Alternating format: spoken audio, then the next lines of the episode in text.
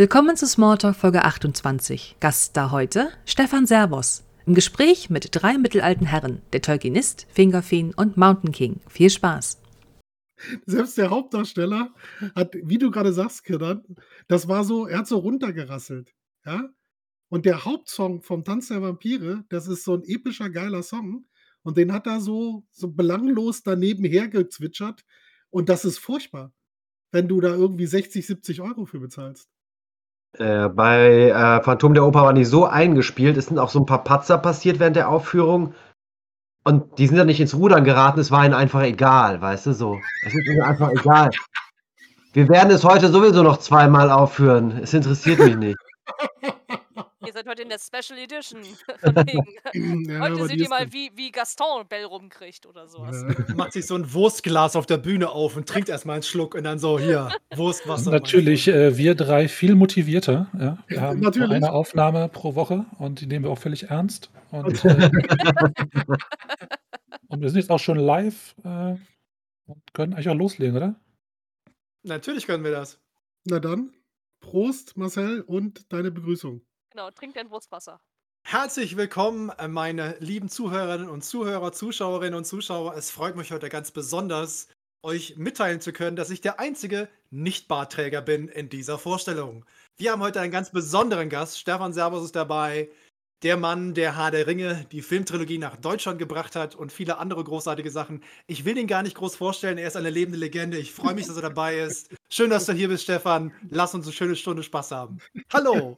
Gerne. Ich bin schon sehr gespannt, wie das damals war. Das musst du mir noch erzählen, wie ich das gemacht habe. Ja, Äh, du hast doch Peter. Jackson erklärt, Ja. wie es geht. Genau. Schönen richtig, das guten war's, ja. Abend. Ja. Oh Mann, ja, also das mit dem Bart können wir jetzt mal kurz abhaken. Also das äh, haben wir jetzt ja dank Natur und Wesen von Mittelerde, wissen wir jetzt, warum Elben Bärte tragen. Die sind einfach urscheißen alt.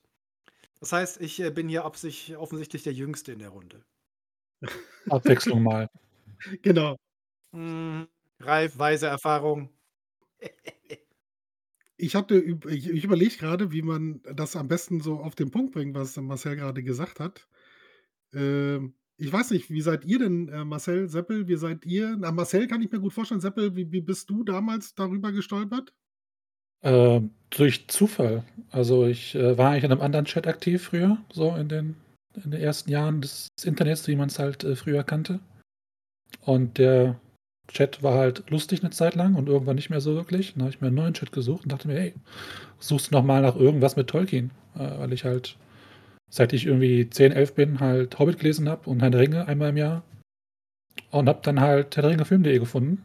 Und äh, da den Chat und das war irgendwie in der, ich glaube, zwei Wochen vor dem ersten Tolkien-Fest. Und äh, Yeah, geil. gefühlt war es zwei Tage zu spät für eine Anmeldung, weil es ausverkauft war. Habe ich mich damals sehr geärgert, aber bin dann trotzdem hängen geblieben in dem Chat, weil die Leute halt ganz nett waren. Und äh, habe mich, glaube ich, dann auch irgendwie zwei Tage später fürs Mittelalterfest in der Schweiz angemeldet. Ah, und ab da ging es halt rund. Das war eine geile Zeit. Die war irre. Haben wir nicht auf dem, auf dem ersten Tolkien-Fest, haben wir nicht da sogar einen Rechner da gehabt, oben im obersten Raum? Ja, ja. Und da haben Leute Live-Chat gemacht. Also wir reden von so zwölf Zeichen in der Minute weiter tippen, weil die Leitung nicht so geil war und Videos gab es sowieso nicht, sondern höchstens mal irgendwie vielleicht ein Foto, das dann irgendwie zehn Minuten brauchte, bis hochgeladen war. Ähm, ich habe das, ich hab das völlig gefeiert. Wir haben ja so live, wir haben wirklich 24 Stunden, äh, alle drei, vier Tage, die der Tolkienfest war, haben wir ja den Leuten draußen am Chattel irgendwie alles erzählt. Also wir haben alles getippt, wir haben live berichtet. Aber halt auf einem, auf gefühlt auf einem Messenger, wo du so schnell tippen kannst. Und schneller ging es halt nicht. Neben dem Stand von René. Ja. Ja. Es gibt noch ein paar, es gibt noch ein paar Fotos, glaube ich, die im Netz, durchs Netz äh, äh, gaukeln, äh, wo man ein paar Leute in Gewandung sieht, die so vor so einem kleinen abgeranzten Monitor mit so einer abgefuckten Tastatur stehen und alle so äh, und ähm, da begeistert reinschreiben. Und äh, René war, glaube ich, damals sehr, sehr glücklich. Äh, eine kleine Werbeblock. Tolkienshop.com, der einzige Brick-and-Mortar-Store und der beste Laden zu Tolkien weltweit. René war damals schon dabei und äh, der hat sich, glaube ich, tierisch gefreut über den Umsatz. Ja, ich kann mich erinnern. Der zweitgrößte Umsatz, nachdem äh, er eine Riesenbestellung aus Neuseeland bekommen hatte. Oh, eine Bestellung aus Neuseeland. Oh. Man weiß es nicht. Nee, keiner weiß es. Hm. Aber das ist ja eigentlich das, das erste Tolkien-Fest. Das ist ja gut legendär, die ganzen Tolkien-Feste und anschließend die Mittelerde-Feste. Aber davor haben wir uns ja schon mal getroffen. Und äh, ich glaube, ein Jahr vor dem ersten Tolkien-Fest, bevor wir auf die Burg gezogen sind. Äh, dieses, Ja, ja. Äh, lustig, dieses lustige Rittermahl, wo du ja auch nicht ganz unbeteiligt warst. Und ich kann mich an Menschen erinnern, die einen Aktenkoffer schwer bewacht haben und wir vorher so einen Betamax-Videorekorder organisieren mussten.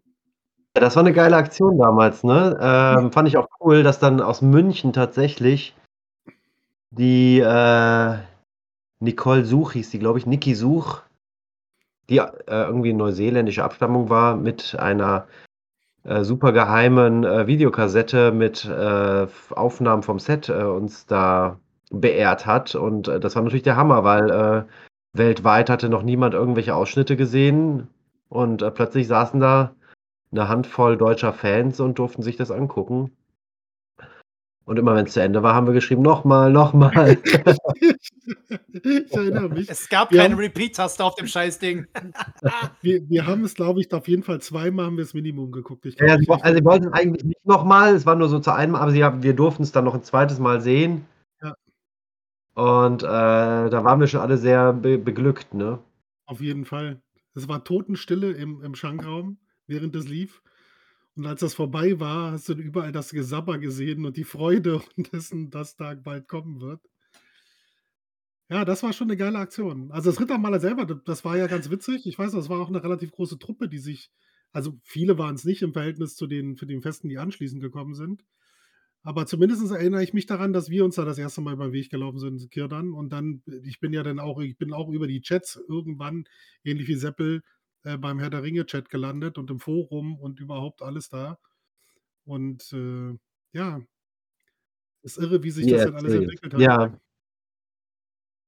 Es hat ja, vor allem, also wenn man drüber nach, wenn man drüber nachdenkt, jetzt, ich meine, das irgendwie ist es ja ein bisschen albern, das in der Form so zu behaupten, aber aus dieser ganzen Szene, aus dieser Bewegung damals ist ja noch viel mehr entstanden. Also, wenn heute Leute quer durch Deutschland in irgendwelchen Elbenwaldgeschäften einkaufen gehen, ähm, dann gibt es da so gewisse Ursprünge, wo gewisse Leute auf gewissen Ja. Veranstaltungen dabei waren Ja. und ihren Ursprung gefunden haben. Und wir haben, ich meine, ne, Stefan und ich und dann die Ringcon, Hobbitcon, Magicon, diese gesamte Veranstaltungsreihe, die erste Fantasy Film Convention weltweit zur Filmtrilogie, alles in Deutschland. Und das war alles halt, weil es jemanden wie Stefan gab, der halt Sachen angefangen hat, wo andere mitgekommen sind und andere Ja, auch aber das- das- gemacht haben. Das hat so ineinander gegriffen, ne? Ich meine, andere, du hast ja auch einiges initiiert. Also du hast mich ja da in die Kneipe in Köln eingeladen und gesagt, hab, wir, gesagt, wir machen eine Convention.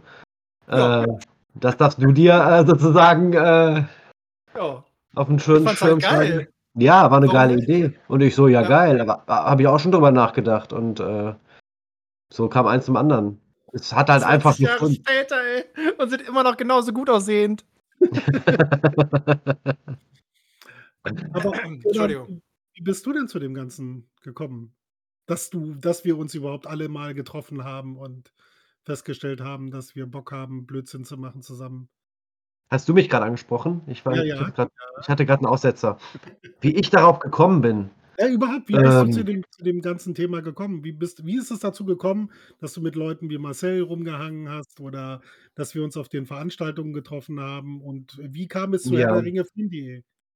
Also ich äh, habe auch, äh, ähnlich wie Seppel mit elf oder so, den Hobbit, den ersten Hobbit-Kontakt gehabt und war dann in meiner ganzen Teenagerzeit total begeisterter Herr der Ringe-Fan, aber auch halt ähm, kannte aber keinen, der das Buch auch kannte. Ne? Also das war halt nicht so verbreitet und ich habe halt immer äh, wirklich die Fühler äh, nach Leuten äh, ausgestreckt, die das Buch halt auch kennen.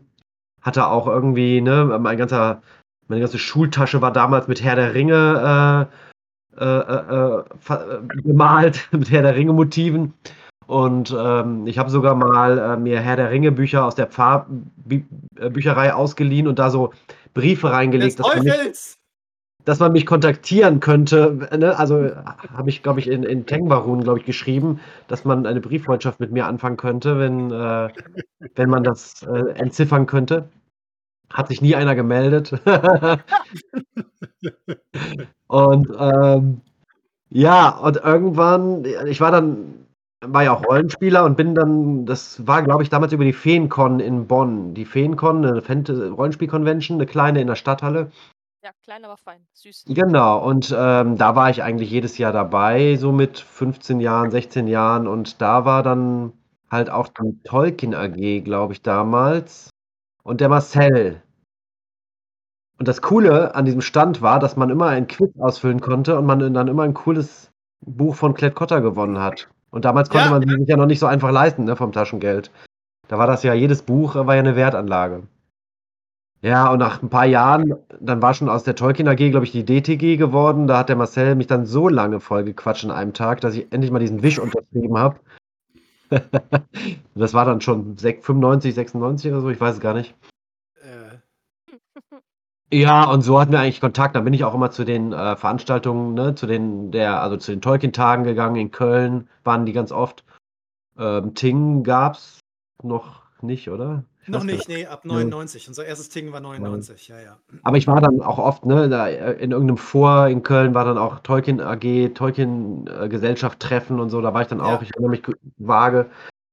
Ja, und so kam das und ähm, als dann diese Ankündigung mit den Filmen kam, war ich da auch total hinterher, ne, weil Filme haben mich immer begeistert. Das war so mein Traum, dass das mal real verfilmt wird.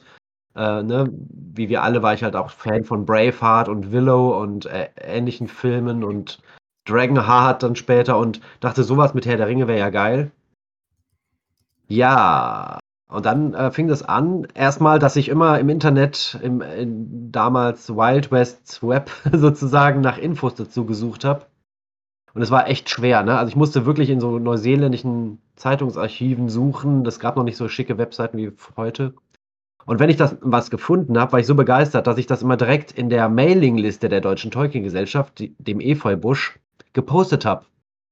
Und irgendwann hat das so eine Frequenz angenommen, dass ich dann der Einzige war, der nur noch Filmsachen gepostet hat, dass dann ein paar alteingesessene DTG-Mitglieder meinten, Stefan oder Kürdan, Hörst jetzt mal das auf! hier ist eine literarische Gesellschaft. Wir wollen nichts, den, wir wollen nichts über diesen Film wissen. Ähm, wir tolerieren diesen Film nicht und haben mich äh, nicht rausgeschmissen, aber so meinten, ich soll mich mal ein bisschen zurückhalten.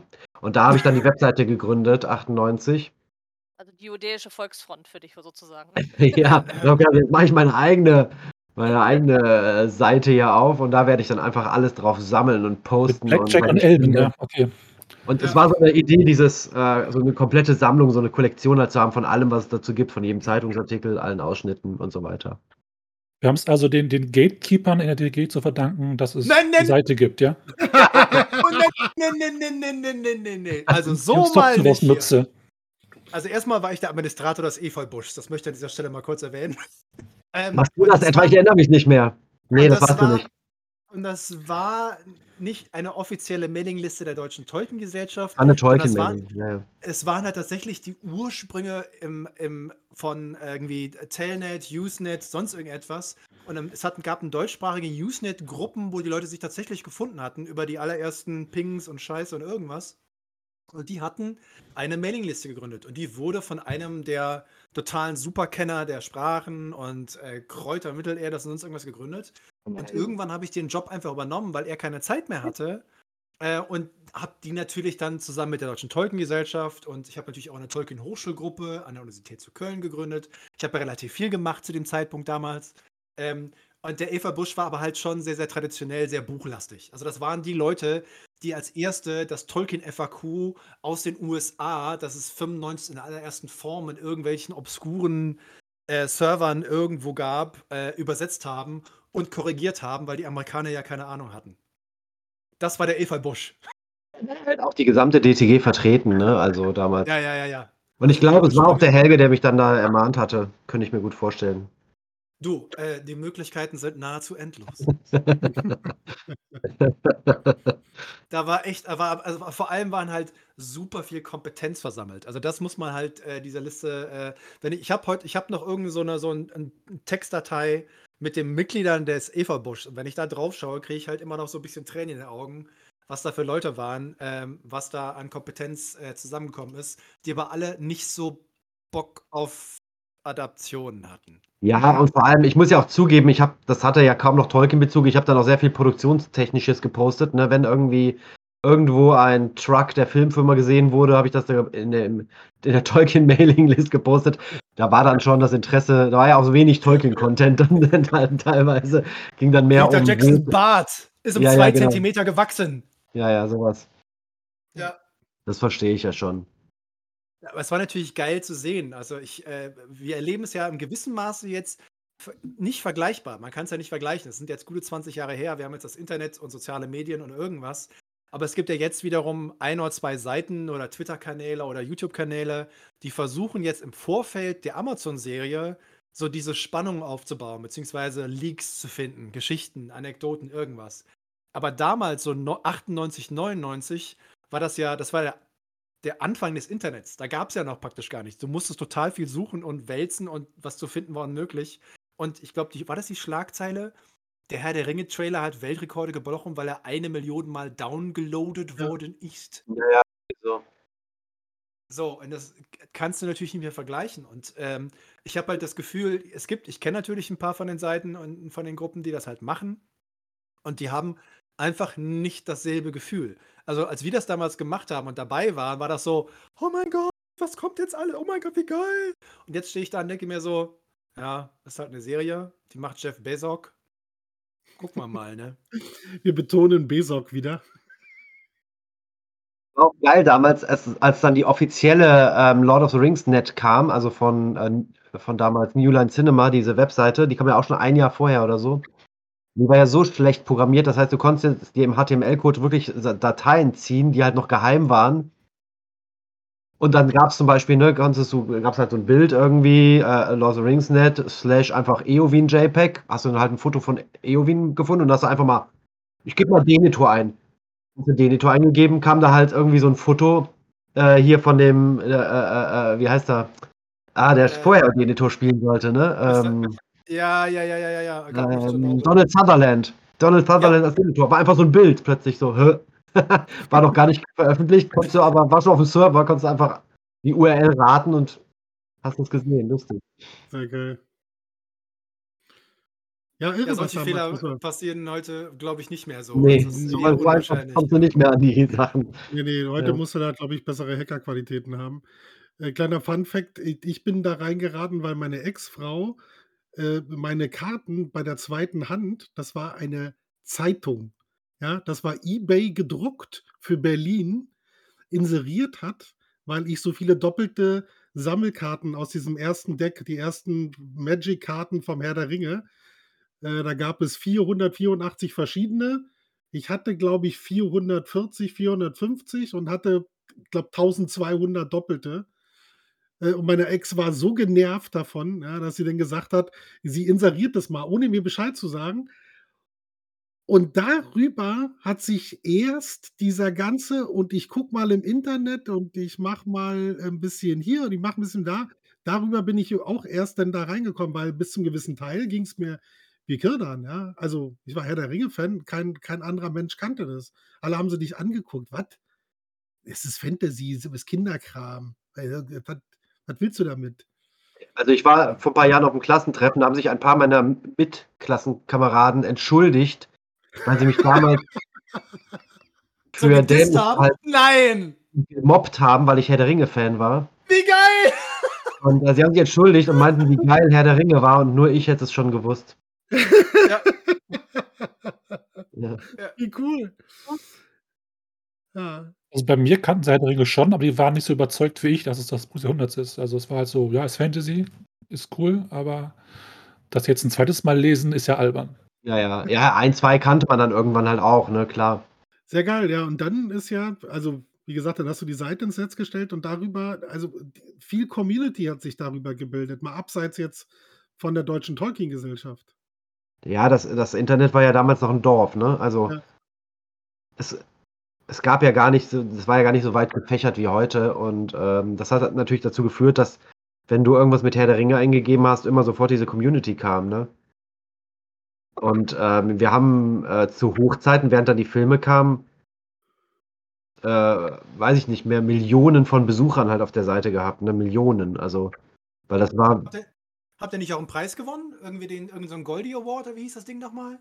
Ja, ich habe den Namen vergessen. Heidi Klum. Wir haben den nicht, wir haben den zweiten Platz nur gewonnen. Ihr habt den zweiten Platz gemacht, aber ihr wart bei, der, bei dem, bei dem Webby Award, also dem deutschen größten. Ja, wir waren Internet zweimal beim deutschen Internet irgendwie Web Award, genau. Ja. Und haben zweimal den zweiten Platz gemacht. Beim ersten Mal hat, glaube ich, knuddels.de gewonnen. Und beim zweiten Mal hat Mitfahrgelegenheit, glaube ich, gewonnen. Oder so. Ja, Mitfahrgelegenheit.de. Scheiße, Mann. Muss ja Das ist gegen natürlich auch harte. Konkurrenz, ja. Alter. Ja, ja. Alter, da fragt man sich. Ich Das sag- ist, wie- ey, das ist wie beim Baldor, ja. Also, Das äh, gucken. Stuttgart und Heidi Klum hat den verliehen, ne, auf der Bühne. Geil. Ja. Also gegen Knuddels Ja. zu verlieren, ist schon echt krass. Ja, aber das waren halt auch Zeiten, weißt du, ich meine, ich war ja bei der Live-Sendung dabei, das, das beste Buch der Deutschen. Als der Herr der Ringe gewonnen hat, ja. saß ich ja mit Andrea, meine Schifferin, saß ich im Publikum und musste mir anhören, was Dennis Scheck und die anderen Leute da erzählen für eine Scheiße über mein Lieblingsbuch und für, über mich als Vorsitzender der Deutschen Tollengesellschaft. Alter, ich war so kurz davor an zwei Sekunden, wo ich mir dachte, springst du in der größten literarischen Sendung in der Geschichte des deutschen Fernsehens vor die Kamera und haust dem Scheck aufs Maul. Ist das gut für dich und für den Verein oder lässt du es einfach? Hast du gut durchkalkuliert, würde ich sagen. Ey, als der Schätzing, der Schätzing den Mund aufgemacht hat zu Tolkien und Mittelerde, dachte ich mir so, okay, Alter, schreib einfach weiter Thriller und halt die Fresse. Also, das war. Ey, Was ich, was ich dabei nicht vergessen werde, als sie angefangen haben, aus dem Buch zu lesen, das gewonnen hat, Ja. und ich mich gefragt habe, was für ein Buch ist das? Als von, Goldene Verla Erde, ne? als, als von Phalanxen gesprochen wurden. So. Und ich so, hä? Was ist denn das für ein Buch? Und dann so, Herr der Ringe, was? was? Wurde das vorgelesen da? Ja, Also ich kenne auf, irgendwann war auf jeden Fall, da haben sie auch Passagen daraus vorgelesen. Da hatten sie das so aufgestellt wie so eine Bibel im, im, im ich weiß nicht, ob das bei eurer Verein, also bei dem, was von dem ihr gerade sprecht, es gab es aber auch noch mal Deutschlands meistgelesenes Buch, bla, irgend Ja, ja, ein paar Jahre später, ja, ja, Ja. ja. Aber das war natürlich schon nach dem Film, ne? Das war ja nach dem Film. Da Ja. war ja klar, dass dann jeder sofort für dieses Buch ja. stimmt. Und äh, bis, heute, bis heute hat das ZDF nicht die Zahlen herausgerückt. Sie haben nur gesagt, sie haben 250.000 Stimmen erhalten. Ob jetzt online oder als Postkarte. Ich meine, das konntest du ja damals auch einschicken, als Postkarte deine Stimme, ne? Und so. Und äh, das Einzige, was sie halt gesagt haben, der Herr der Ringe hat halt gewonnen. Und dann äh, musste ja, also ich meine, ich bin jetzt kein großer Mathematiker, aber wenn die, wenn die Top 100 Leute auf sich praktisch diese 250.000, sagen wir mal, der größte Teil der 250.000 Stimmen sind auf diese 100 Leute, die gewonnen haben, sozusagen verteilt. Und es sind vier Hermann Hesse-Titel dabei. Dann ist die Wahrscheinlichkeit, dass der erste Titel 9999 und der zweite 9995 hat und so weiter und so weiter, ist sehr, sehr gering. Die Wahrscheinlichkeit ist viel eher, dass der Herr der Ringe 150.000 von den 250.000 Stimmen gekriegt hat und dann Hermann Hesse mit entweder 12, 17 oder 24 jeweils auf die Plätze gekommen ist. Also das kann man sich halt relativ schnell rausrechnen, wenn man sieht, dass halt mehrere Autoren, deutsche Autoren, drei oder vier Titel in der Liste hatte und ich mir dachte, Alter, da haben im Leben nicht 100.000 Leute für abgestimmt. Das ZDF hat die Zahlen nie verraten. Ja, es geht ja im Prinzip auch nicht wirklich darum, das beste Buch der Deutschen zu finden, sondern es geht ja darum, einen 120 Minuten an einem Samstagabend zu füllen. Ne? Ja, Ähm, das muss man auch bedenken. Also da ist eine redaktionelle Entscheidung. Ey, ist die ist erfolgreichste gut, Show gewesen.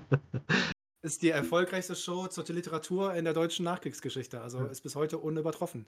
Also die war Gibt super gar nichts erfolgreich. Literatur, ja. Kenan, aber du warst ja, du hast ja nicht nur die, die Seite an den Start gebracht und hast uns erfreut mit deinen ganzen Updates und äh, hast dafür Preise gewonnen, also wenn auch nur zweite, sondern du hast es ja tatsächlich an das Filmset nach Neuseeland geschafft. Richtig journalistische Tendenzen aus deiner Richtung hier rüber schwappen. Finde ich toll. Patsch. Was? Ja. Ja, das Geile war natürlich, dass wenn, äh, wenn man Herr der Ringe eingegeben hat, kam halt diese Seite und deswegen haben natürlich auch von äh, damals Kinowelt und so alle auf diese Seite geguckt. Auch Veta, deutsche Veta-Mitarbeiter übrigens. Haben die sich informiert, wo gerade gedreht wird und so, weil das wussten die selbst nicht, ne? In Wellington, die saßen da an ihren, vor ihren Rechnern. Und haben ja auch keine Infos bekommen, ne? Denn, äh, ja, und äh, es kam dann so, dass mich der Kinowelt Filmverleih angerufen hatte und gesagt hat, hier kannst du uns ein bisschen helfen, helfen, wir steigen da überhaupt nicht durch, ne?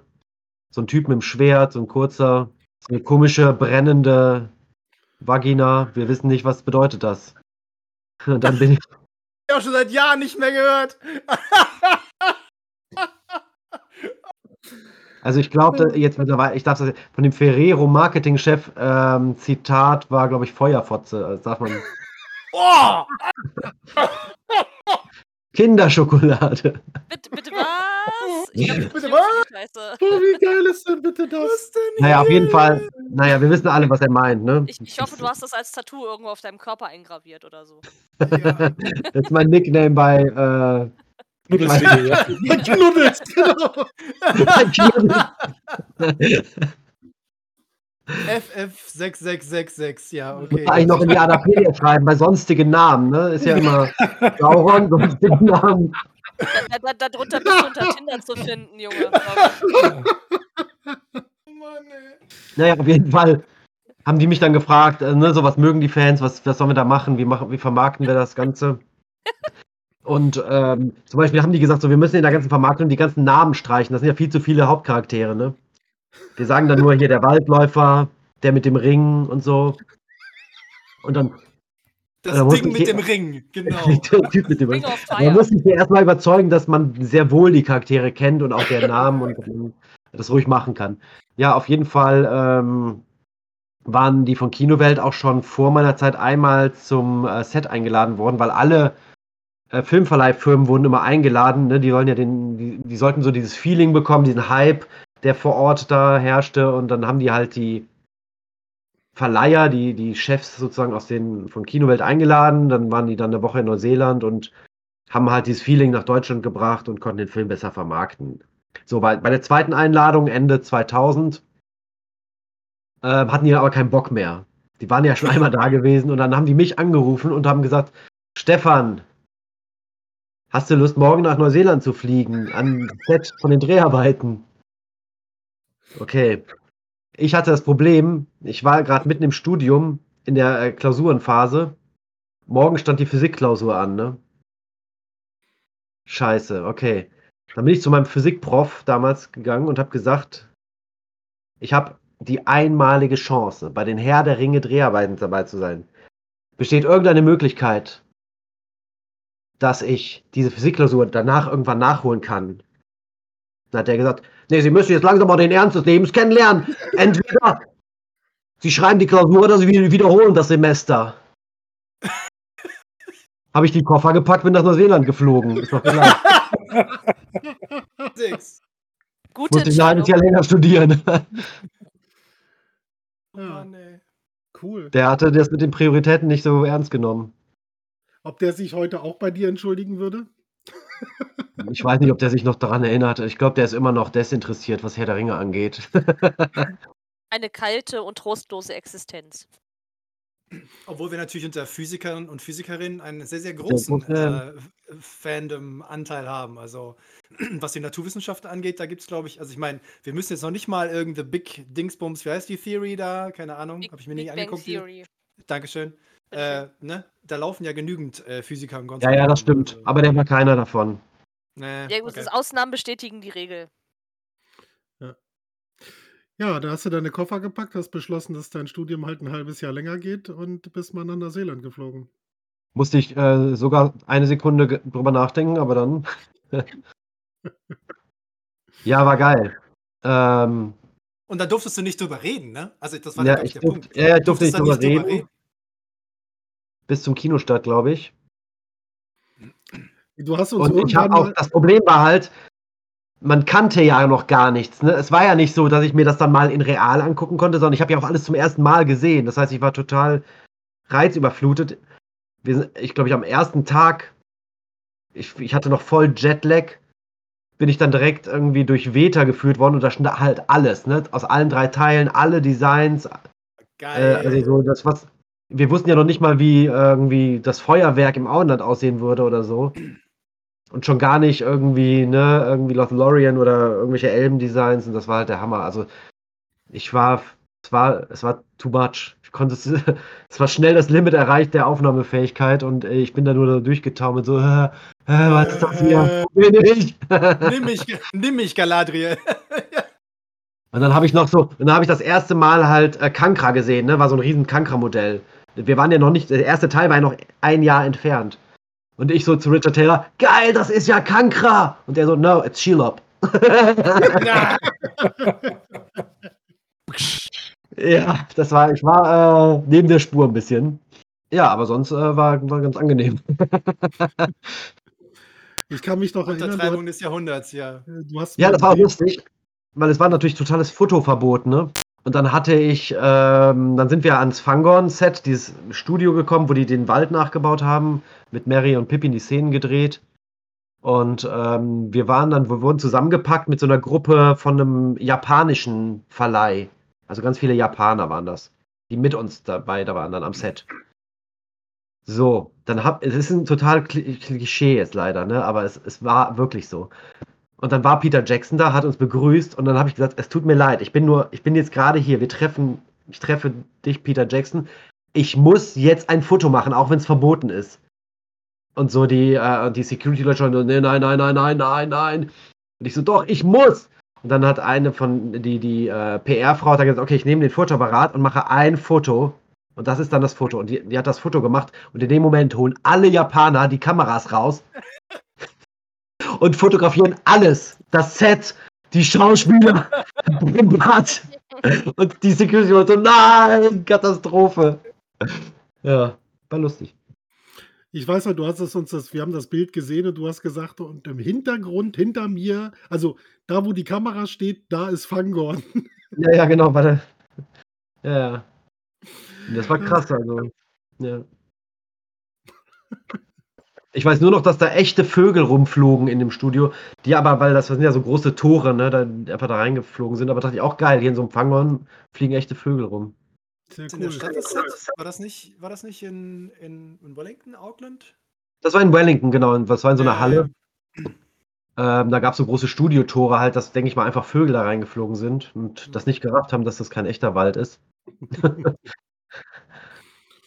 Und vor allem, wenn du dann halt weißt, dass du das, dass du, du weißt ganz genau, du bist da gewesen, du warst auf dem Set und dann musst du die ganze Zeit schweigen. Ich Naja. stelle mir halt, das- ich stelle mir das halt furchtbar vor, äh, weil mit irgendjemandem, also ich meine, das ist natürlich, das war halt damals natürlich der absolute, die Filme kommen. Das gesamte Fandom, ob sie es nun geliebt haben oder hofft haben oder gehasst haben oder was auch immer, aber es hat natürlich auch die Welt gerade des, des Filmens und des Filmdrehens und der Produktionsgestaltung und überhaupt alles komplett verändert. Äh, und äh, du warst halt dabei und darfst ein Jahr lang nicht reden. Mit niemandem. Aber ich glaube, ich hatte kommuniziert, dass ich ans Set fliege, aber dass ich nichts sagen darf, sozusagen. Naja. So viel Info, glaube ich, gab es schon. Ja, oder ja. dass ich noch nicht fliege. Das meine ich schon, oder? Ich weiß gar nicht mehr so genau. Nee, nee, wir wussten, wir wussten, dass du da warst und du hattest auch, das Bild haben wir relativ schnell gesehen mit dir und Peter Jackson. Ja, Mhm. ja, Wir, wir wussten, dass du da warst, aber du hattest halt, also mal abgesehen davon, dass du gesagt hast, hinter der Kamera ist Fangorn, hast du ja nichts weiter gesagt. Daran kann ich mich halt erinnern. ja. Und Ja, das es gab zwei dramatisch. andere Fotos, die hatte dann dieser Setfotograf da gemacht, der Pierre Venet hieß der, glaube ich, der ist leider schon gestorben. Ähm, da stehen wir dann so in Minas Tirith, die hatte ich dann auch irgendwann mal gezeigt. Genau. Genau. Aber ähm, die hatten wir auch erst, also die habe ich selbst erst, glaube ich, nach dem Kinostart vom ersten Teil bekommen. Also die hatten die auch gar nicht geschickt vorher. Ja. Und die habe ich dann auch nur so als äh, entwickelte Fotos bekommen, tatsächlich.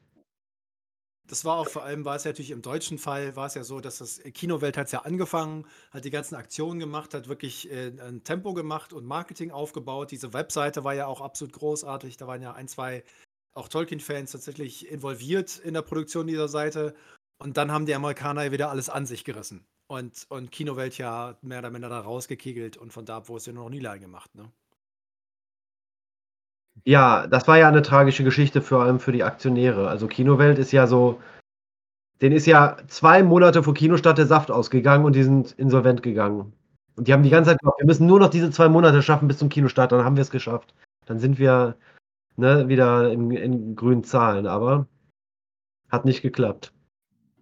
Ja, schon krass eigentlich, dass die dann echt dann bei einem der größten Filme dabei zu sein und kurz vorher, äh, Ja. Ja, und Das war hart. die deutschsprachige, die deutschsprachige Seite war halt auch wirklich recht hübsch gemacht. Die war halt auch sehr, sehr intuitiv und die sah gut aus. Und Ja, ich meine sogar, dass so, der, ja, ja, dass der Jockey, der die deutsche Seite mitprogrammiert hat, dass ja, der meinte letztens irgendwo, dass er sogar den, den Tipp gegeben hätte, mich mal zu kontaktieren. Also, dass ihm muss ich quasi das, äh, ihm muss ich ja, quasi, Jockey. dass, Ja, ja, ja, dass äh, Kinowelt sich an mich gewendet hat. Also, Du, manchmal Ja, ist das ganz, manchmal sind die so diese, diese Verbindungen ganz witzig. Ich weiß noch, äh, Radio Fritz hat in Berlin jedes Mal so ein Special gemacht zur Premiere. Und bei der ersten, für das ersten Teil war eigentlich Lappi eingeladen und Lappi hatte keinen Bock, der wollte Karaoke singen gehen mit den Leuten, die in, Berlin, die in Berlin waren. Und hat halt gesagt, ob ich Bock habe, da hinzugehen. Und dann habe ich tatsächlich alle drei Features mit Radio Fritz gemacht, was halt auch super witzig war. Beim zweiten war ich mit, mit, mit dem Auge da, mit dem Schweizer. Und der hat Ja. am Anfang hat er noch Hochdeutsch gesprochen, das wurde aber immer schräger zum Schluss. Ich müsste irgendwo noch eine Audiokassette rumfliegen haben, wo das mit drauf ist. Das war auch sehr, sehr witzig. Manchmal ist das ganz lustig. Also, dass die Leute sich dann auch immer wieder an den gleichen wenden und nicht sagen, äh, muss es ja genug geben, können wir ja mal einen anderen fragen. Aber das ist schon doch.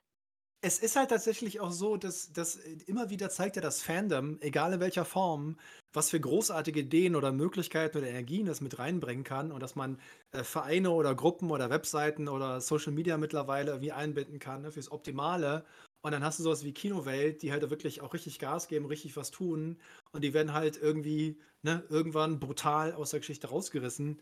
Im Verlagswesen in den letzten Jahren gibt es halt so ein bisschen die Geschichte, eigentlich wird der Herr der Ringe und Hobbits wird immer in den nationalen äh, Übersetzungen von einem Verlag gemacht. Also hier in Deutschland haben wir natürlich die Hobbit-Presse und Klett Cotta und die machen seit Anbeginn der Zeiten den Herr der Ringe und den Hobbit und alles, was mit Tolkien erscheint. Das hast du in Brasilien, das hast du in Italien, egal wo du hinkommst, du hast immer so einen Verlag, der das für das Land entsprechend macht. Dummerweise, seit dem Erfolg der Herr der Ringe Filmtrilogie, hat HarperCollins, der ja der englische Verlag ist, in dem sozusagen ja alles erschienen ist zu Tolkien, ähm, hat jetzt angefangen, Dependancen zu gründen. Es gibt jetzt HarperCollins Brasil mhm. und die haben dann dem brasilianischen Verlag alle Rechte genommen. Und es gibt HarperCollins irgendwo. Und Ja, ja, irg- machen viele jetzt. ja, weil wir mal auf HarperCollins Deutschland. Dann Es wird gibt auch Kotte kotzen. Das äh, ist halt so ein bisschen meine Sorge und ich äh, erwarte eigentlich jeden Tag äh, rund um die Amazon-Serie irgendeine Nachricht, wo drin steht, ähm, dass HarperCollins Deutschland das komplett übernimmt. Und das ist meine allergrößte Sorge, weil die ganzen nationalen Verlage mit der Liebe und der Leidenschaft von Fans an dieses Projekt angegangen sind und alles gemacht haben. Also, Also das, das ist ja schon seit Jahrzehnten, ne?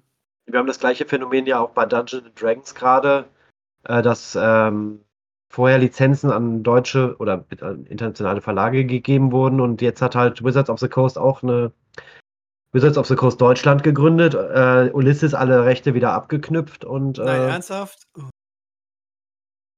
und die war so holprig am Anfang, das geht gerade los, ne? Naja. Ja. Weil die müssen alles neu aufbauen, ne? Die haben gar keine Strukturen dafür. Die wissen, die kennen die Fanszene nicht. Das ist, die wissen nicht, die, also, ja.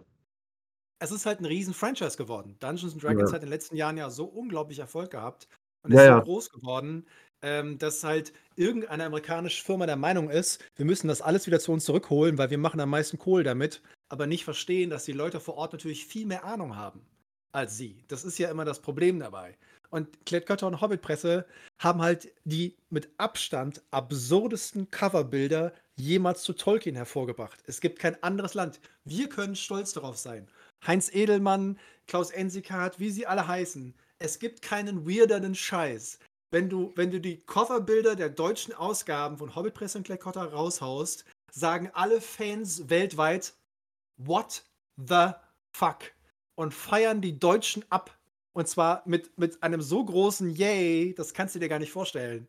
Also, also allein nur die, die, die grüne Ausgabe, die, die Paperback, erste grüne Ausgabe, wenn du die Titelbilder mal ins Netz stellst, explodiert Reddit. Jedes Mal. Weil alle so fragen, hm, is it a snake? Is it an eye? Is it maybe, I don't know. Hm. Und sowas gibt es halt nur, gibt's halt nur mit einem Verlag, der vor Ort natürlich einen eigenen Stil hat, eine eigene Vorstellung. Ansonsten hast du halt Filmausgaben. Mehr davon. Du willst zukünftig mehr davon haben. Ich finde ich find die großartig. Ich, weil die, die hässlichste Ausgabe, die Harper Collins rausgebracht hat, war letztes Jahr. Und da hat irgendjemand so ein völlig obskure, nichtssagende Fantasy-Landschaften genommen.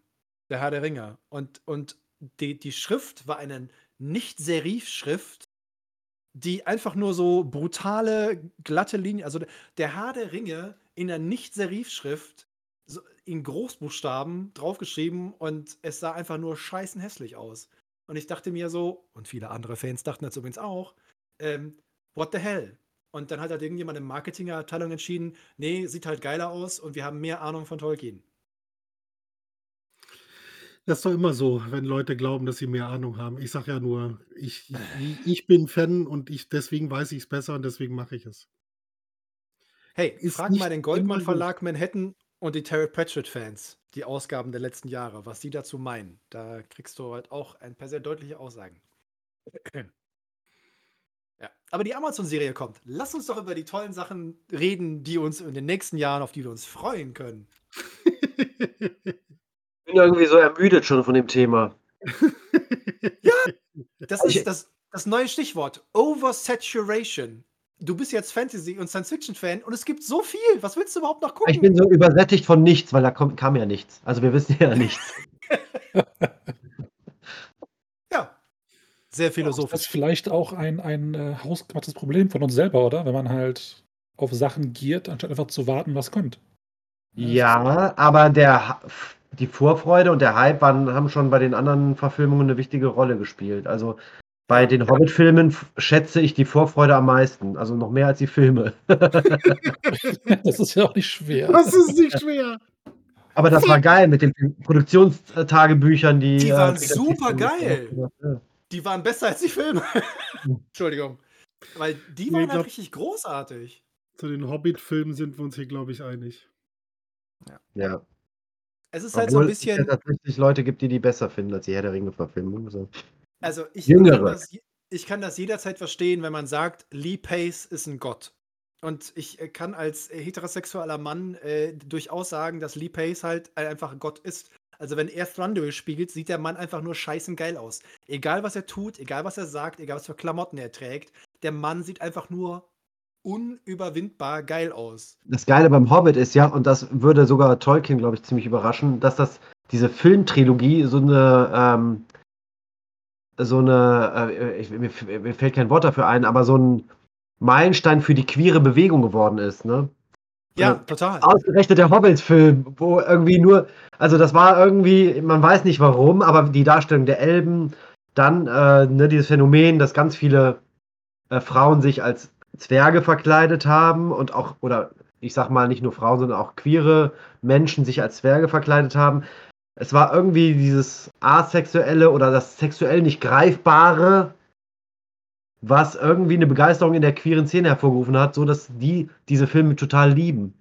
Und äh, plus Lee Pace, ne, natürlich. Ja, also äh, Thorin, Thorin und, äh, und Bilbo ist halt eins der meistgeliebtesten Paare in der Fanfiction.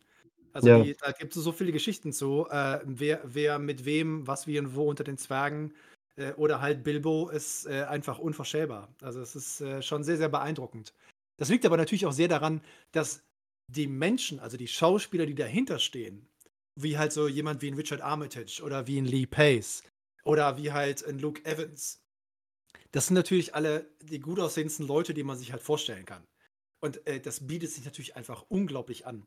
Und die Ästhetik des, der gesamten Filmtrilogie ist natürlich herausragend. Also äh, an der Ästhetik kann man ja nicht zweifeln. Ich finde, dass Bombur als riesiges, wirbelndes Fass durch die Gegend schleudert, ein bisschen dumm.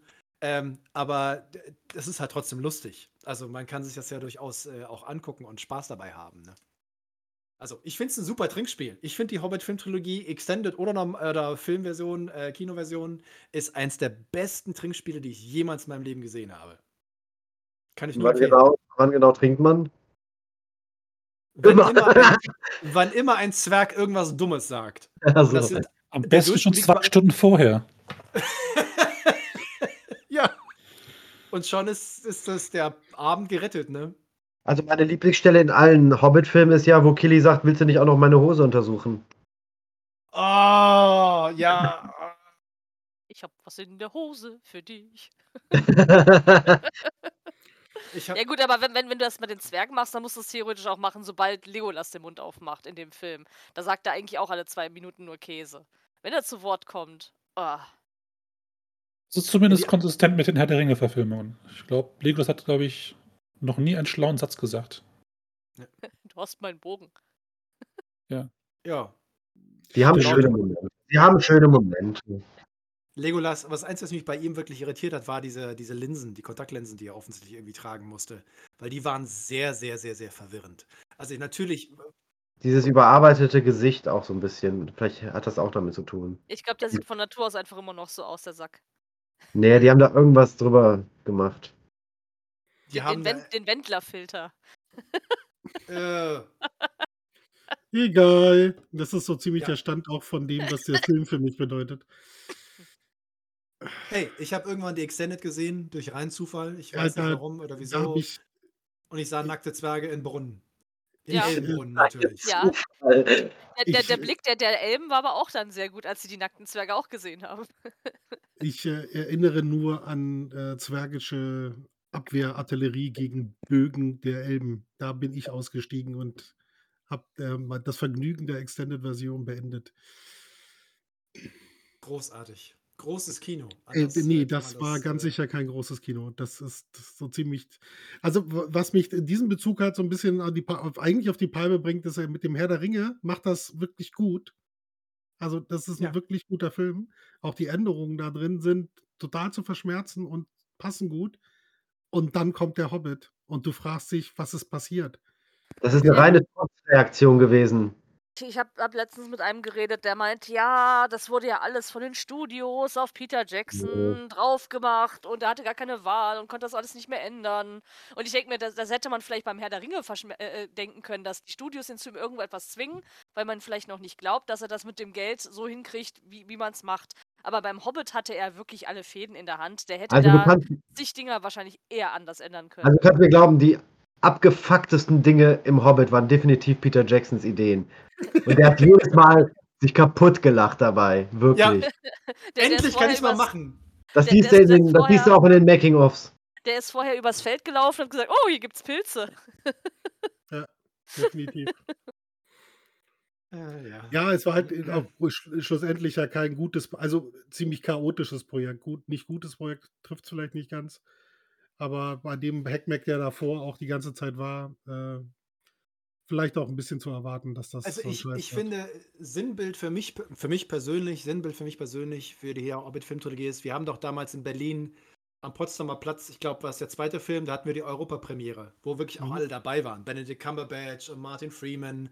Und da haben wir uns doch in dem australischen Restaurant am Potsdamer Platz getroffen, Ja. Äh, wo ja Stefan und Lappi und wie auch immer natürlich auch in die Premiere mitgegangen sind, sonst irgendetwas. Und das Sinnbild dieser gesamten Filmtrilogie war der Satz meiner äh, geliebten früheren Frau, als sie sagte, wer ist eigentlich der kleine Dicke mit dem Bart da unten? als Peter Jackson um die Ecke bog. Und ich mir dachte, ja, ist auch irgendwie alles egal jetzt, oder? Weil, also ich meine, da, wer war nochmal dieser, dieser, wie hieß das, Steven, Steven Gettchen? Oder wie heißt dieser Honk, der Steven früher Arzt. Ja, Steven für Satz. Ah, ich Sat hasse ihn. 1 oder Art, ja. Und, und er Peter Jackson als den Lord of the Rings angekündigt hat. Und ich mir irgendwie so dachte, ja, Mua, mua, mua. jetzt ist auch alles vorbei. Kleiner Fun Fact: Steven Gätchen arbeitet mehr oder weniger mit einer Produktionsfirma bei uns mit im Verlagshaus. Ja, der läuft mir hin und wieder über den Weg. Kannst du mir zwischendrin mal eine wenn das nächste Mal klatschen? sie- Entschuldigung, nein. Bitte von, bitte von hinten einmal so einen liebevollen Klaps. Na, nein. Steve Gätchen jetzt regelmäßig bei Rocket Beans TV sehe, finde ich den eigentlich total sympathisch. Weil ich glaube, in seinem Herzen, hinter der ganzen Fassade steckt ein echter Filmnerd. Das glaube ich. Also das ja, könnte ich aber irgendwie, vorstellen. irg Ja. irgendwie macht er dann aber zwischenzeitlich mal den Fernseher aus, wenn er den Film guckt und vergisst irgendwie die Hälfte weiterzuschauen.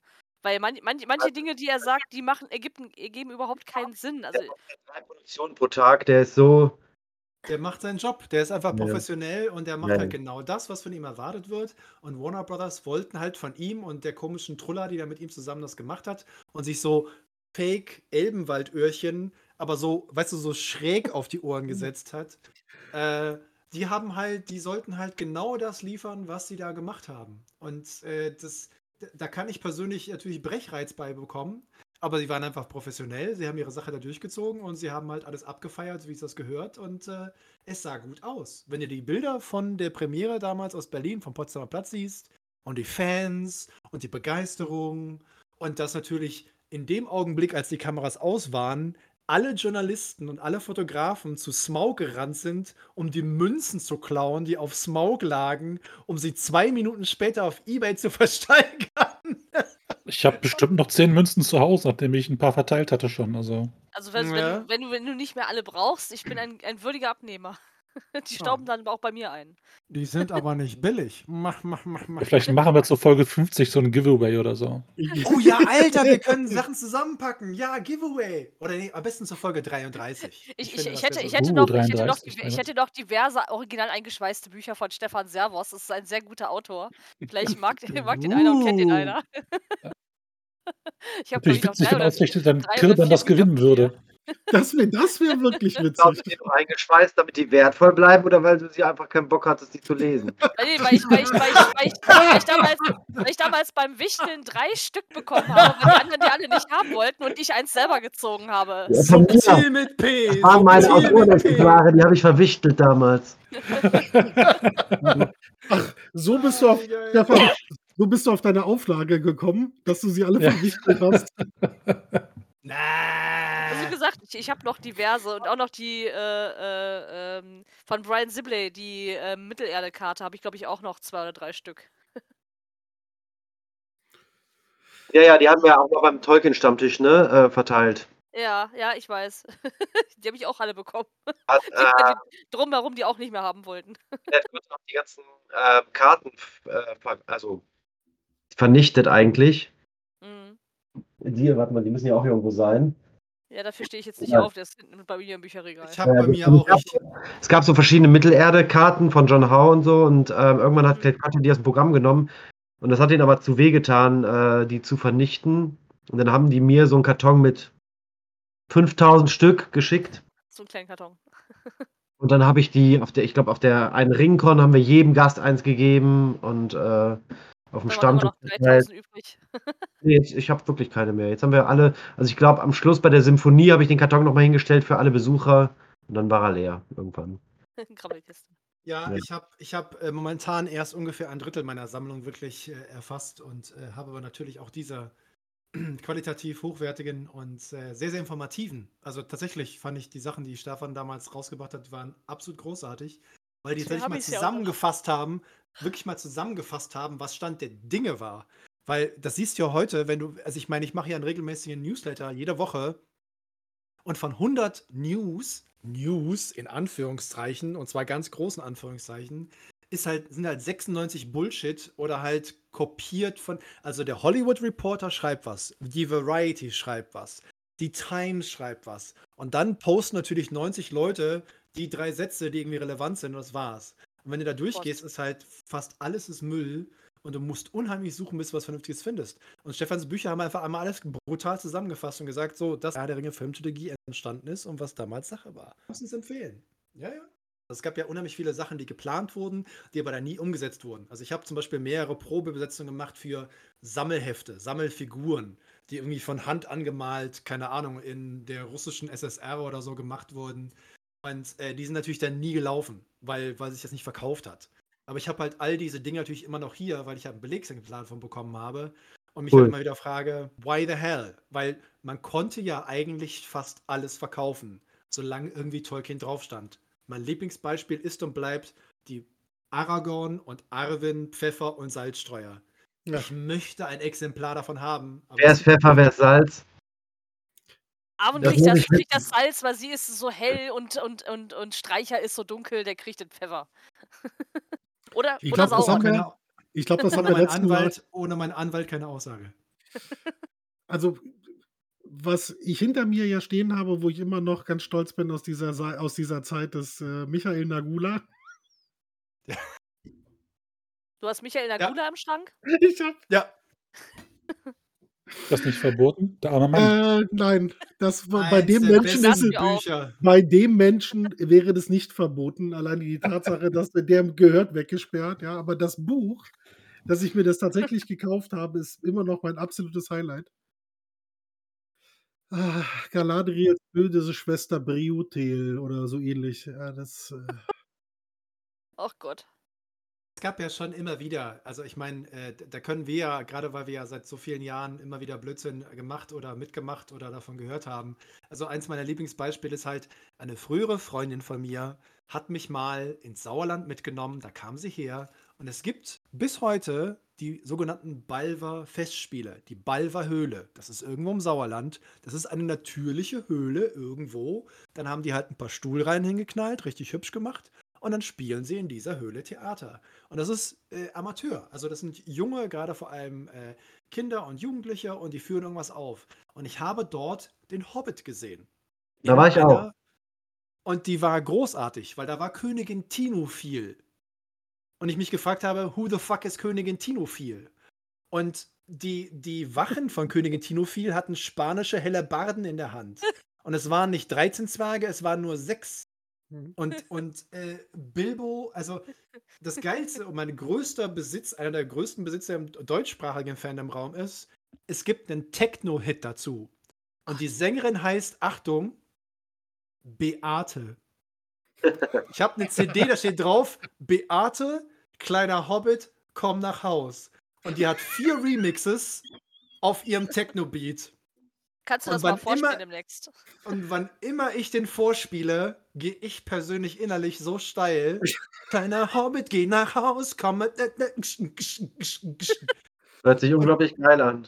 Ja. Und das war die offizielle Mucke dazu. Und ich verstehe es nicht. Aber da, das habe ich nicht gesehen. Ich, äh, ich hatte dann äh, ja fast Glück, weil ich habe in der Balver-Höhle eine Kinovorführung vom Hobbit-Film gesehen. Oh. Äh, das war eine schöne Atmosphäre auf jeden Fall. Die Atmosphäre war großartig. Also gar Stell keine Frage. Ich, Sound sehr gut ich, vor. Ich war auch völlig begeistert von der Theateraufführung, weil die Kinder und die Jugendlichen natürlich mit 100% Begeisterung da reingegangen sind. Aber alles an dem Ding war halt seltsam. Und äh, meine Freundin Katrin meinte halt so, du bist doch Tolkien-Fan, willst du dir das mal angucken? Und ich so, Ja. Wir geben jetzt uns Klar. alles. Jetzt will ich ja fast schon mal gestöbern. Ich habe, äh, als ich in Neuseeland war, in der, in der Buchhandlung, Secondhand-Buchhandlung, dieses Werk gefunden. Kennt ihr das? oh, das Scrapbook. Ja, Das ja, ja, ja, ja. ein ganz krasser Einstieg für viele Amerikaner, weil das Wichtigste in diesem Scrapbook, in dem Lieder sind, Gedichte, Ausschnitte, Bilder. Ja. Das Wichtigste für die meisten hinten drin war nämlich Die, Eine die Liste- Erklärung Amer amerikanisches Englisch und englisches Englisch oder was? nee, eine Liste der Tolkien-Gesellschaften äh, weltweit, wodurch man dann erstmals Kontakt aufnehmen konnte zu anderen Fans. Ich finde es natürlich jetzt nicht. Hinten ist ja auch noch das, ein ist, Kreuzworträtsel. geil. das, sind die, das sind die Illustrationen von Tim Kirk drin, Ja. eine der allerersten überhaupt. Und das heißt heute äh, Tolkien Treasury. Sie haben den Namen irgendwann mal geändert. Es wird aber bis heute noch verlegt, das Ding. Ah, tatsächlich? Okay. Ja, ja, ja, ja.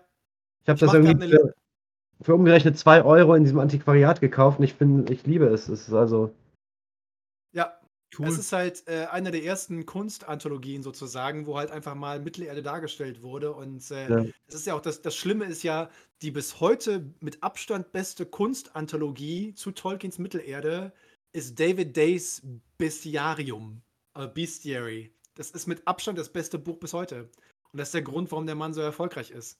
Weil halt da 16 Künstler und Künstlerinnen zusammengefasst wurden, die die geilsten Bilder gemacht haben. Und das hat seitdem keiner mehr gemacht. Und ich liebe Anne Lee und ich liebe John Howe und ich liebe Ted Naismith. Aber es ist halt immer so ein Künstler und so ein Blob und ein Buch. Aber in dem Ding waren halt einfach so viele Leute dabei. Das war halt absolut großartig. Also dieses Phänomen übrigens, ne, mit Alan Lee, John Howe, Ted Naismith, das gäbe es heutzutage gar nicht mehr.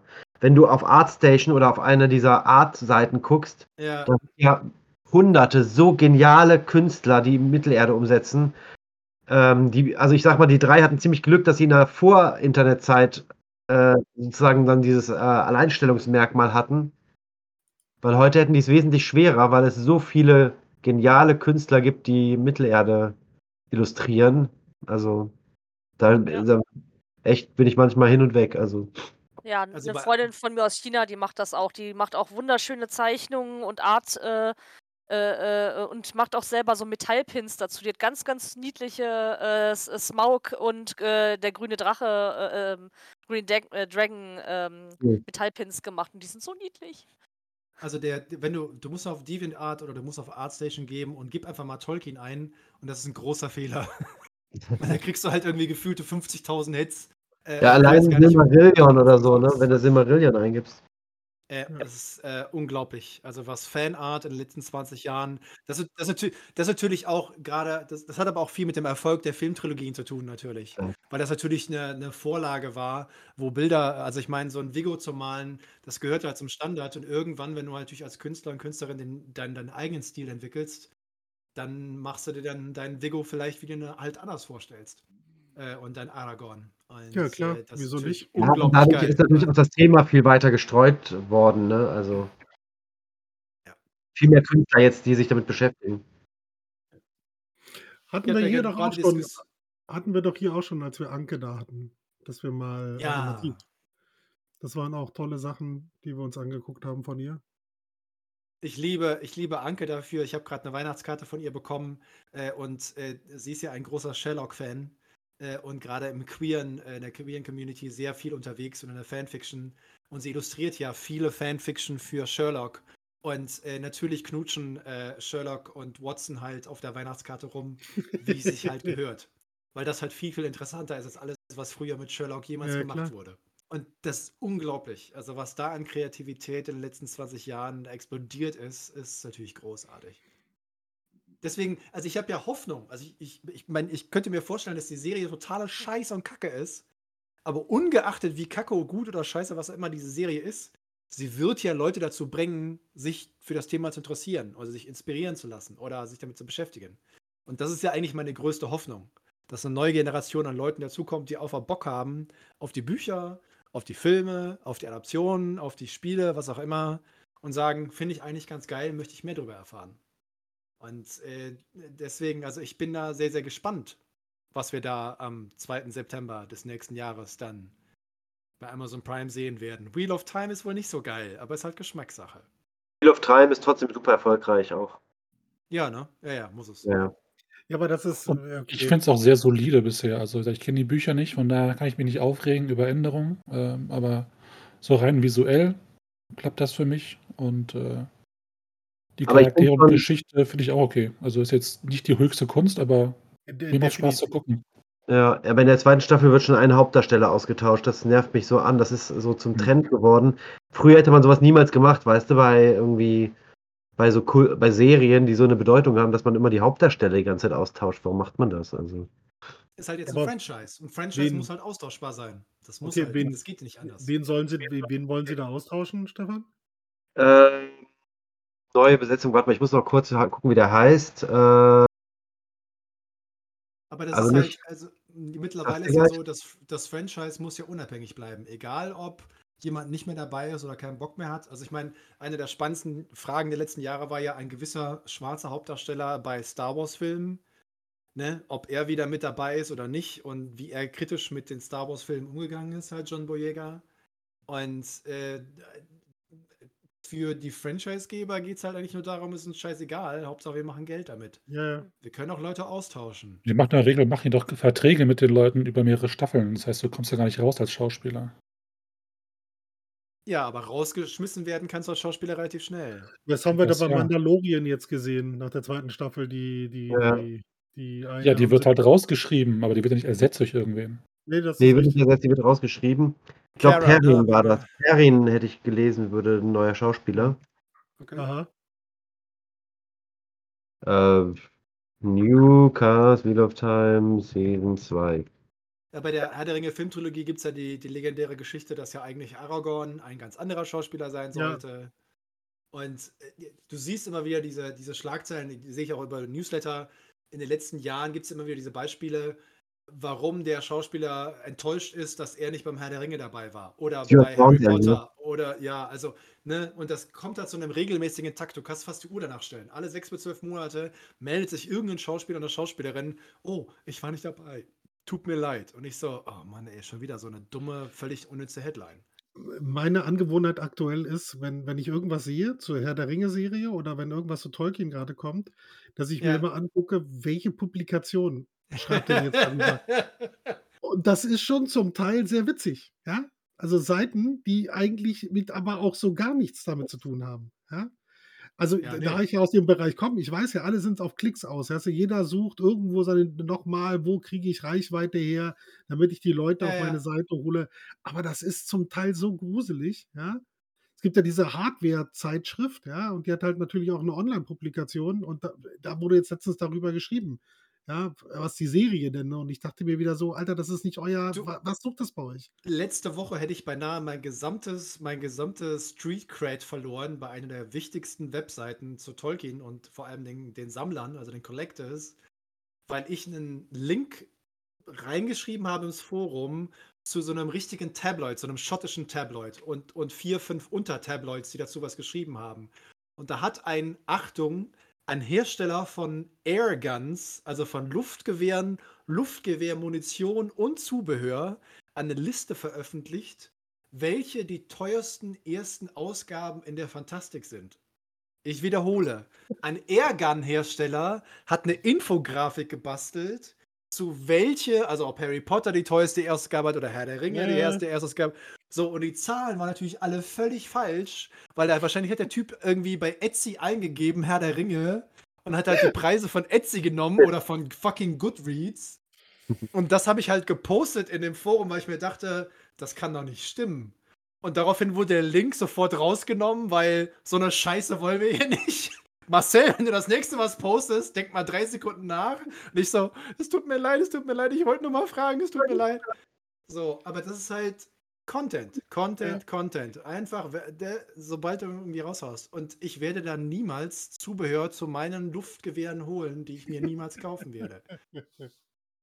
Aber so läuft ja das Netz. Ja, ja, da- das ist äh, der Du. Ich, wie gesagt, ich kenne das ja. Das ist ja mein Job. Aber das, äh, das ist schon, äh, also immer wieder sehr erfrischend, ja, mal wieder zu sehen, äh, wenn dann äh, äh, Publikationen um die Ecke kommen. Äh, mein Lieblingsbeispiel ist eigentlich, dass die TZ, ja, also die, die, die, die, die Mini-Bild-Zeitung von München, ja, die Ja. haben einen Artikel online über Gravitationslehre geschrieben. Und ich war so perplex, dass ich das tatsächlich geklickt habe, weil ich es wissen wollte. Ja, aber es gibt halt so viele absurde Zahlen, die den Leuten nicht klar ist. Die, die größte regelmäßige Zeitschrift in Großbritannien, die mit Abstand die weiteste Reichweite von allen hat, ist, glaube ich, so ein Jägermagazin. Also Hunting and Fishing oder sowas. Das ist irgendwie in Großbritannien, die haben irgendwie immer noch äh, 800.000 Abos fest plus online plus irgendwas. Und das ist irgendwie Hunting and Fishing oder Hunting and irgendwas. Und wenn die irgendwas schreiben zu Jagen und Tolkien, dann erreicht das halt irgendwie 90% der gesamten Bevölkerung. Und das ist halt unglaublich, weil halt, weil die Leute halt natürlich immer nur die großen Namen oder sowas sehen, aber es gibt schon so ein paar Player in den Medien, die richtig was bewegen können. Also ich glaube, in Deutschland ist das die ADAC Motorwelt, die mit der Ja. größten Auflage und die haben Ja. bestimmt auch was zu Tolkien und Mittelerde gebracht. Wette ich mit dir. Ja, Es gibt- Glück. Hätte er sich an die Straßenverkehrsregelung gehalten. Ja. Der Witz an der Sache ist, es gab über Jahre und äh, jetzt arbeite ich tatsächlich sogar für den Verlag Liebes Land. Da geht es halt auch so Gärtnern, weißt du, so, so klassische Sachen. Ja, Und die klar. hatten Verkaufszahlen, also noch weit vor Corona, die sind so Ja. durch die Decke gegangen. Da, da sind alle vor Ehrfurcht erstarrt, weil sie gesagt haben: so, Was zur Hölle ist da los? Die Leute Ja, wollen gut, das, das, halt sind lesen. halt, das sind halt Zielgruppen, die halt Internet nicht so nutzen wie Mhm. jüngere Menschen. Und Die die bleiben halt dann. beim Print. Und das war irre. Also, das waren krasse Auflagenzahlen, die die hatten zwischendrin. Äh, ich kann leider nicht eben so schnell gucken, weil dafür musste ich An dieser tatsächlich. Stelle darf ich übrigens erwähnen, und das ist äh, top secret und das weiß noch niemand, aber ich habe Herr Glück ins Spiel gebracht. es wird auf den Tolkien-Tagen nächstes Jahr eine großartige Überraschung geben und äh, ich werde mit dabei sein. Und äh, ihr solltet euch schon mal darauf äh, vorbereiten und warm anziehen. Das wird großartig. Mysteriös. Aha, aha. Das ist, äh, glaube ich, mittlerweile die weltweit größte Tolkien-zentrierte Veranstaltung und das kann ich mit Fug und Recht behaupten. Und äh, wir hoffen mal, ne, alle, dass die Pandemie vielleicht irgendwann mal aufhört. Irgendwann mal. Und äh, dass wir dann wieder mit äh, den üblichen Zahlen da äh, arbeiten können, von 10.000 plus äh, Besucherinnen und Besuchern, ja. In diesem Sinne, wir sind ja schon wieder über unsere Stunde hinweg. Ja, Stefan, das wäre sehr Ja. schön, dass du da warst. Ja, wir haben schon lange große gesprochen. Freude. Ne? Genau. ja. Gerne. Also ich, ich weiß ja nicht, mit Marcel vielleicht schon, aber wir, wir hatten Ja, zwischendrin noch mal, glaube ich, mal kurz geschrieben bei Facebook. Ne? ja. Naja. Nee, um Gottes Willen. Aber wie gesagt, die Veranstaltungen gehen uns ja auch aus. Ja? Wir, wir müssen Äh. eigentlich noch mal irgend so eine, so eine total absurde auf irgendeiner Scheißburg-Veranstaltung für 222 Leute Ich machen. träume so davon. Ich habe das echt schon äh, überlegt, ne, ob wir da irgendwas machen. Ja, Hier, Seppel habe ich ja auch irgendwie vor zehn Jahren das letzte Mal gesehen auf der Hobbit-Premiere oder wann? Wo warst du? Ja, Ja. dich, du warst nochmal Silvester dabei, glaube ich. So Einmal 2013 rum oder so. War danach? Ja, ich glaube schon. Ja, ja. Ja, gut, aber ich noch einmal danach bis Silvester. Ja. ja, ja. Ich kann mich an einen Kirdan mit äh, äh, Nerfguns erinnern, der durch die Burg gesprungen ist und einfach auf alles geschossen hat, was ihm, was ihm begegnet ist. ja, Ja, und die ich erinnere mich jetzt Zehnjährigen nicht mehr so gut. sind. Ich weiß Okay. auch nicht, woran es liegt. Ja. Dann, dann muss eine Veranstaltung mit 333 Leuten sein, aber das ist die Maximalzahl, nicht mehr. 333, dann ist Schluss. Ja. Ja. Aber sowas, sowas wäre eigentlich schon mal wieder ganz geil, ne? Auf jeden Fall. Oh Mann, ey. Ja, also die Pandemie, wie gesagt, äh, lassen wir das Thema. Wir können uns äh, das alle auch sparen. Äh, die ist gerade nicht so besonders gut gelaunt. Aber es war eine Riesenfreude, dich heute dabei zu haben. Auf jeden Fall. Ja. Stefan. Äh, absolut fantastisch. Es war auch mir eine große Freude. Äh, den Schädel müssten wir eigentlich noch mal kurz sehen, einfach nur für die äh, Zuhörerinnen und Zuhörer, die ihn nicht gesehen haben. Hervorragend. Den habe ich bei äh, Walmart gekauft für drei Euro. Ist nicht dein Ernst, echt? Musste ich unbedingt. Ich äh, war im Walmart, oder war es im Kick? Ne, im Kick. Im Kick Ja. gab es einen Schädel, der ist eigentlich relativ schlecht. Ja, Aber ich War dachte, für drei Euro, Halloween-Überbleibsel? für drei Euro muss, muss ich den einfach kaufen, der ist zu geil. Ja. ja. Ja, wir hatten mal zu Silvester äh, Schädel geholt als, als Glas oder als Flasche mit so einem Tropfen oben drauf. Und das waren auch Halloween-Überbleibsel halt für einen Euro. Ja. Da kannst du nicht dran vorbeilaufen, das ist äh, nicht möglich. Nee, nee. Muss man nehmen. Ich Das war so neben anderen Deko-Gegenständen irgendwie. nee, ich erinnere mich auch an Star Wars Teppiche und äh, Muffinformen in Form von Darth Vader Köpfen, die wir alle schon. Die, diese, diese, diese Eiskugeln. Ich habe den der Teppich immer noch im Eiskugeln. Wohnzimmer. Also das ist quasi bei mir Inneneinrichtung. Das ist kein Witz. Also wenn ich den Leuten von Silvester erzähle, erzähle ich eigentlich hauptsächlich von der Rutsche. ja. Da sind doch jedes Mal Leute, die sagen, so, ist mal jemand von uns da runtergerutscht? Ich sage, ich weiß es nicht. Ich sage, Ja, ich weiß es aber. Zum, Glück war da ein, zum Glück war da ein Fangnetz. ja, die Rutsche in den Abgrund. Ah, nee, Oh das ist die Rutsche des Todes auf jeden Fall. Ja, halt eingeschneit war die nochmal doppelt so schnell. Das war geil. Die war richtig geil. Ja. In dem Sinne, Ja. es war uns eine große Freude. Schön, dass du dabei warst. Wir sehen uns nächste Woche bei Folge 29. Ein spannendes Thema erwartet euch. Schön, dass ihr dabei wart. Ciao. Tschüss. Ja, schönen Abend noch. Danke. Danke, dass du dir diese Folge Smalltalk angehört hast. Wir hoffen, sie hat dir gefallen. Wenn du dich über unseren Podcast informieren möchtest, kannst du das gerne über unsere Social-Media-Kanäle tun. Du findest uns auf Facebook und auf Instagram als Smalltalk und auf Twitter als SmalltalkPod wie in Podcast. Dort findest du auch immer den direkten Link zu unserem Discord-Server, auf dem du live mit dabei oder dich mit anderen Tolkien-Fans austauschen kannst. Am meisten freuen wir uns natürlich über ein Like oder ein Gefällt mir oder noch besser, du abonnierst uns beim Podcast-Anbieter deines Vertrauens. Das hilft uns nicht nur auf unserem Weg zu Ruhm und Reichtum, sondern es bietet uns auch die Möglichkeit, mehr Leuten Mittelerde näher zu bringen. Vielen Dank im Voraus und vielleicht hören wir uns ja schon bald wieder. Eine neue Folge wird jeden Dienstagabend hochgeladen. Wir freuen uns auf jeden Fall.